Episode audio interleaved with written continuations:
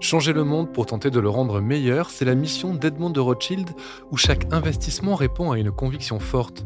Au fil des épisodes de Bâtir l'avenir, nous allons vous présenter les engagements d'Edmond de Rothschild à travers des actions concrètes et des projets de terrain qui associent rentabilité et durabilité. Connaissez-vous la dette d'infrastructure? Ancrée dans l'économie réelle, elle permet d'investir avec un impact positif pour de nombreux citoyens, tout en bénéficiant de nombreux avantages en matière de diversification, de recherche de stabilité et de rendement sur le long terme. Parmi les infrastructures qui ont bénéficié d'investissements des fonds d'Edmond de Rothschild, la Française de l'énergie, un producteur multi-énergie qui propose des solutions à empreinte carbone réduite. Nous sommes avec Benjamin Barbet, chef des sites Gazonor Française de l'énergie, Benjamin Barbet, pourriez-vous nous dire en quoi consiste votre activité? Je suis en charge avec mon équipe de gérer l'exploitation et la maintenance de l'ensemble de nos sites, c'est-à-dire 5 sites de captage de grisou dans l'Hauts de France et un site de captage en Belgique. Alors le grisou, tout simplement, c'est euh, du méthane qui désorbe des anciens sites miniers. Donc en fait, euh, dans les charbons, il faut savoir qu'il y a du CH4, donc du méthane, qui se désorbe et l'exploitation minière a fait que le méthane cherche à ressortir. Donc il se retrouve dans ces galeries minières et pour éviter qu'il parte à l'atmosphère, on a une mission de capter l'intégralité de ce méthane pour le valoriser, soit sous forme d'électricité verte, soit sous forme de gaz vert, soit sous forme de chaleur. Et ce CH4, c'est un gaz nocif pour l'environnement? Alors, le CH4 en tant que tel a un impact beaucoup plus négatif que le, que le CO2. Il y a un facteur environ 30 fois plus impactant pour les effets de gaz à effet de serre. Donc, il est capital de le capter et de le valoriser également. Il y a de nombreux sites exploités d'anciennes mines, dont la plus importante, Avion, dans le Pas-de-Calais. Alors, Avion, en effet, c'est un, ancien puits de mine où il y avait une zone d'extraction de charbon. Il y avait environ 3000 personnes qui descendaient à la mine sur ce site. Et il a été transféré lors de la fermeture des, euh, des houillères sur une valorisation et un captage de ce méthane. Il reste donc de nombreuses réserves de gaz, hein, du méthane que vous exploitez. Comment faites-vous? Alors, le, méthane, en fait, on vient directement le capter grâce à des compresseurs. Donc, on vient appliquer une légère dépression dans la mine pour pouvoir capter le méthane et ensuite le valoriser. Le procédé, donc on a une, première partie qui est l'extraction, une, deuxième partie filtration. Ça passe à la compression, on comprime jusqu'à 60 bars, qui est la pression nécessaire pour injecter sur le réseau de transport. Et ensuite, il y a une autre partie du gaz qui est euh, utilisée pour alimenter des moteurs à gaz, qui eux-mêmes fournissent de l'électricité. Donc, si je comprends bien, vous récupérez du gaz que vous réinjectez dans le réseau et produisez aussi de l'électricité? On a du gaz et de l'électricité, en effet. Donc, forcément, pour faire l'électricité, ça nécessite de faire tourner des moteurs à gaz qui entraînent des génératrices et qui permettent la production d'électricité. En gros, on est sur 70% qui est dédié à l'export gaz et 30% à la production d'électricité. On l'a dit, hein, vous travaillez pour la Française de l'énergie, qui est le groupe en charge de ces sites. Euh, pouvez-vous nous en dire plus sur votre entreprise? L'équipe exploitation maintenance composée de sept techniciens et moi-même. Donc on est garant de gérer l'exploitation des sites, également la maintenance. Euh, notre rôle, c'est vraiment de garantir la disponibilité des équipements, s'assurer que tout fonctionne euh, au nominal et d'entretenir l'intégralité de, ces machines. Forcément, on est sur des machines tournantes, des générateurs, des moteurs à gaz, des compresseurs. Donc on a une vraie expertise dans cette notion-là de valorisation du gaz de mine, donc rendre propre à sa valorisation. Ça peut être le transformer en électricité, ça peut être le comprimer suffisamment pour le distribuer sur un réseau de transport. Donc vraiment notre valeur ajoutée vraiment sur ce, sur ce mode-là. Une petite dizaine de personnes pour six sites, comment faites-vous? Tout le monde est basé sur le site d'avion.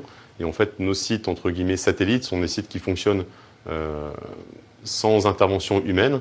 Donc tout est automatisé, la moindre alerte, la moindre anomalie, une alarme est envoyée euh, dans notre équipe ou à la personne d'astreinte lors des horaires de non-ouverture qui permet de déclencher une intervention pour la résolution du problème ou la mise en sécurité. Concrètement, c'est euh, un téléphone, une personne d'astreinte euh, qui intervient au besoin. donc il peut se connecter directement sur les machines.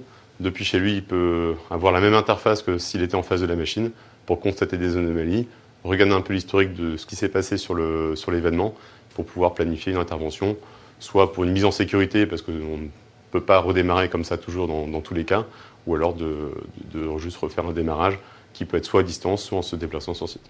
Qu'est-ce que ça représente tout ça en termes de production d'énergie? Alors au niveau de euh, l'export gaz, donc on exporte au nominal en, hiver 1100 MWh par jour de gaz. Donc comme je disais euh, précédemment, c'est qu'on injecte en dilution d'un gaz d'import. Si vous voulez, sur le réseau, ça représente jusqu'à 10% du gaz qui est consommé dans la région, qui en réalité du gaz de mine, et il n'y a pas grand monde qui, euh, est au courant. D'un point de vue électricité, on a 15 générateurs qui fonctionne à 1,5 MW unitaire.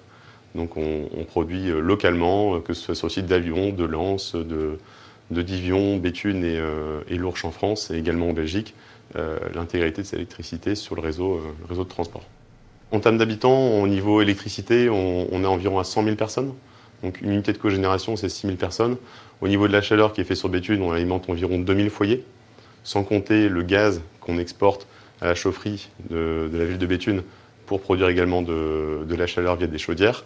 Au niveau du gaz, pour se donner un ordre d'idée, la production, l'export gaz qu'on fait sur le site d'Avion représente environ 20 unités de biomasse, euh, on va dire de taille importante.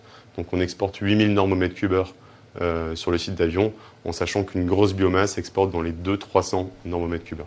Et tout ça a donc un impact positif sur l'environnement? Donc l'intérêt du gaz de mine, hein, vraiment, il y a plusieurs aspects. Hein. Il y a d'un point de vue, quand ils ont mis en place la récupération du gaz de mine, c'était principalement pour sécuriser la zone et éviter qu'il y ait des euh, désorptions de méthane de façon non contrôlée à l'atmosphère.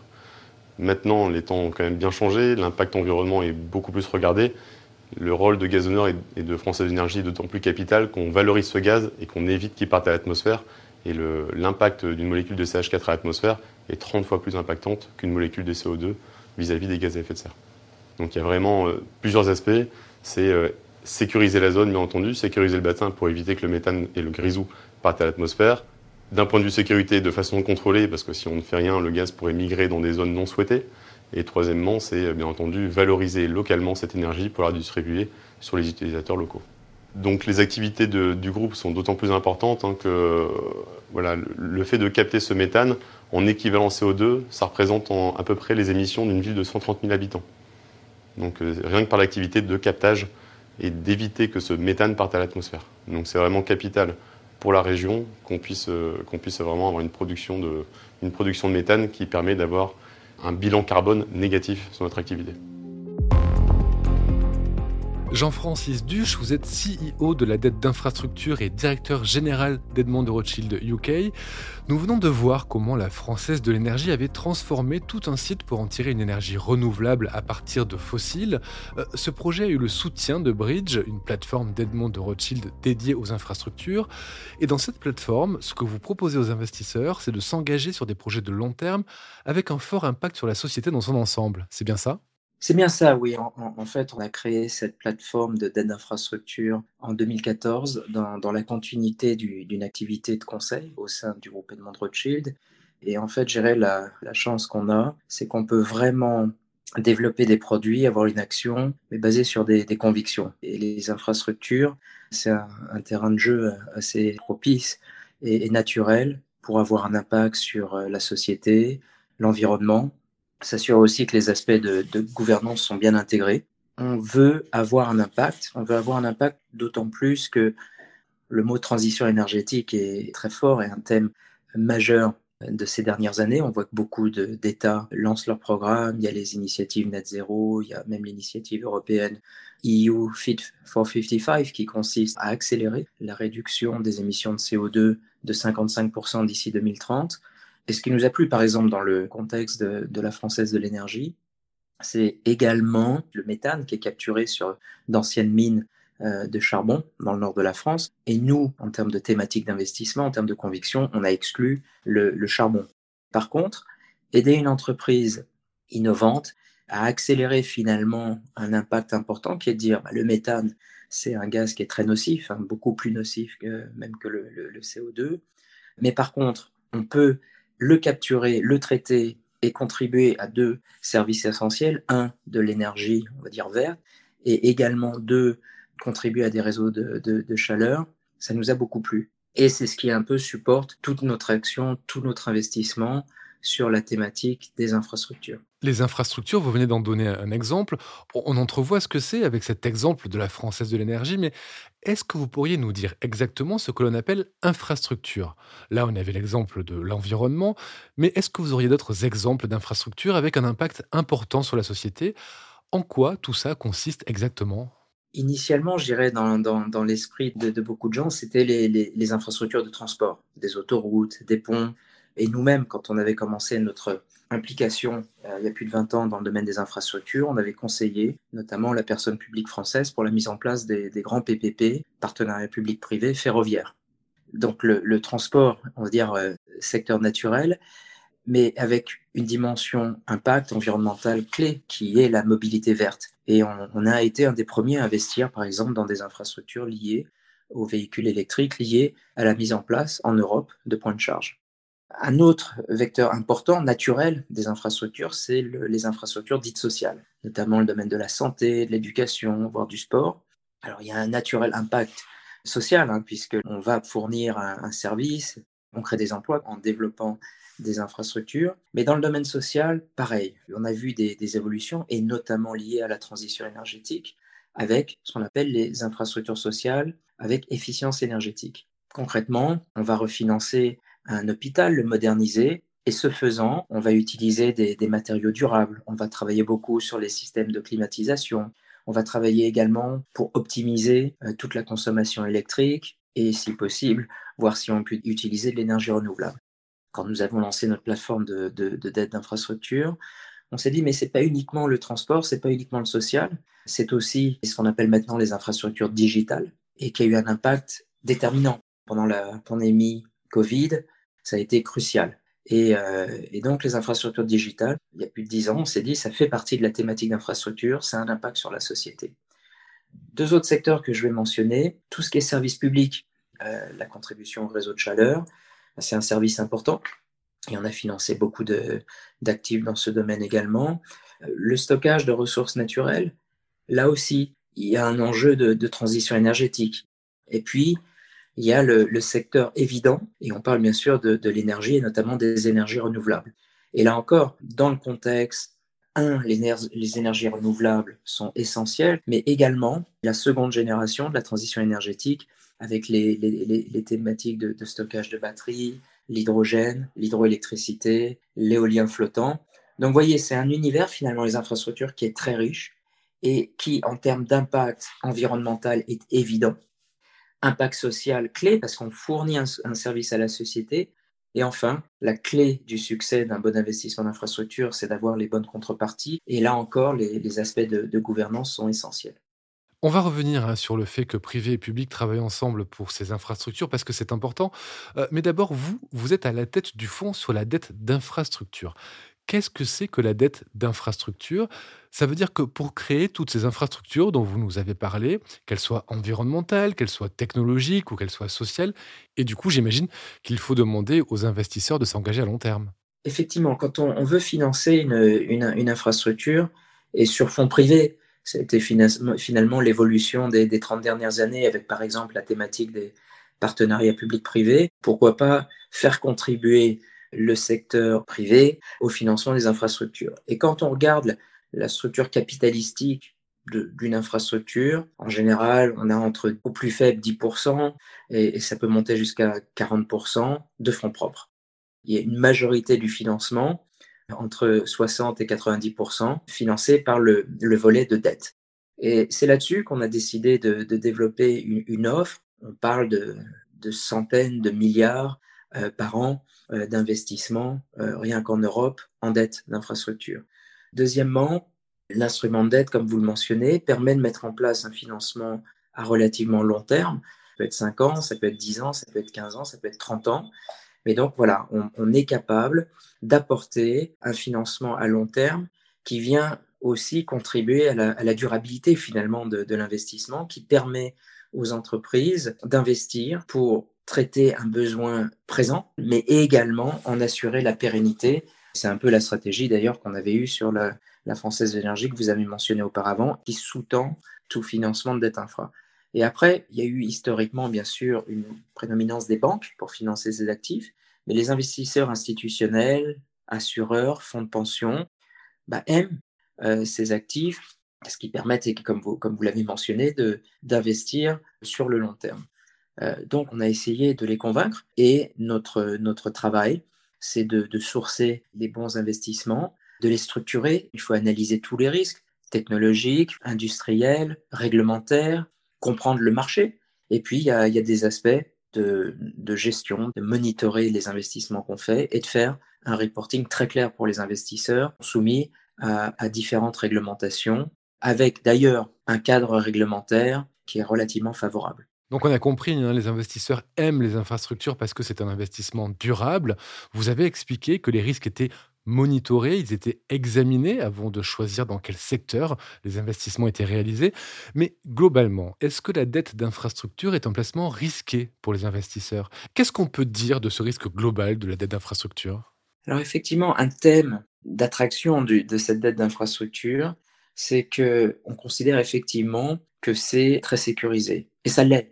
Parce que, un, la dette en elle-même est très structurée. On impose ce qu'on appelle des covenants ou des obligations de faire assez importantes et très, très détaillées sur les, emprunteurs. Ce sont des, des, ratios financiers, ce sont des critères de performance, ce sont des clauses un peu plus juridiques. Il y a beaucoup de cliquets qui nous permettent de contrôler finalement comment euh, on va gérer l'instrument de dette. On a également des sûretés. Qu'est-ce qu'on entend par sûreté C'est-à-dire que quand on, prête à un, des emprunteurs, finalement, on crée ce qu'on appelle un collatéral dont la valeur est égale ou équivalente au montant de capital qu'on va investir en dette dans le projet. Donc ça, c'est un premier élément de sûreté, de sécurité. Et puis, ce sont des actifs régulés. Si on construit euh, un, pont ou une ligne ferroviaire, régi par un contrat de concession, il y a des clauses de résiliation anticipée qui vont protéger les prêteurs dans le, cas rare où, les, choses se passeraient mal. Autre élément également, on peut avoir dans, le domaine de l'énergie des contrats de rachat d'électricité sur le long terme qui permettent vraiment de pérenniser les revenus, d'en assurer la visibilité. Et ça, les investisseurs aiment. Pour les assureurs, d'un point de vue également de, de ce qu'on appelle Solvency, Solvency 2, cette prévisibilité qu'on a sur les flux de trésorerie apporte beaucoup de, sécurité. Et puis, j'ai aussi que les, gestionnaires d'actifs, comme nous, on, va avoir une bonne compréhension des aspects réglementaires, des aspects technologiques, industriels. On a quelques anciens, j'en fais partie dans l'équipe, qui ont euh, travaillé pour des industriels. Vous nous avez beaucoup parlé des secteurs privés et publics et de leur collaboration. Euh, finalement, cette dette, c'est aussi une manière d'aider les États à développer leurs infrastructures. Euh, c'est aussi une manière de faire travailler ensemble des secteurs privés et publics, de faire en sorte peut-être que le privé vienne, alors ce sont des, des grands mots, hein, mais au secours du public. Oui, alors effectivement, on ne va pas dire le secteur privé au secours du public.